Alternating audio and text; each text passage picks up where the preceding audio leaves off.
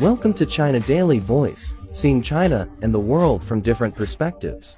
China broke a 12-year title drought and ended Japan's stranglehold of the FIBA Women's Basketball Asia Cup with a 73-71 victory in a classic final on Sunday in Sydney. In a nerve-jangling decider, world number two China finished strongly to win their first Asia Cup since 2011. Han Xu capped off a dominant tournament with 26 points and 10 rebounds, while WNBA player Li Meng hit clutch shots to finish with 17 points and 6 assists. Maki Takada top-scored with 17 points for Japan, whose bid for a record-extending six straight title fell just short. China's chances of a record equaling 12th title were made harder without captain Yang Liwei who suffered a leg injury late in the semi-final against Australia.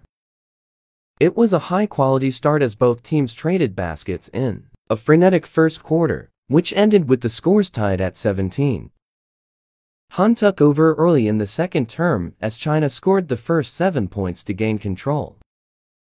But Japan hit back when Han went to the bench and stormed to a 35-26 halftime lead on the back of scoring 16 straight points. Having gone through a scoring drought, China emerged in the third quarter renewed with Han rediscovering her dominance. But Japan steadied to take a 51-48 lead into the fourth quarter as the twists continued in a tense finish.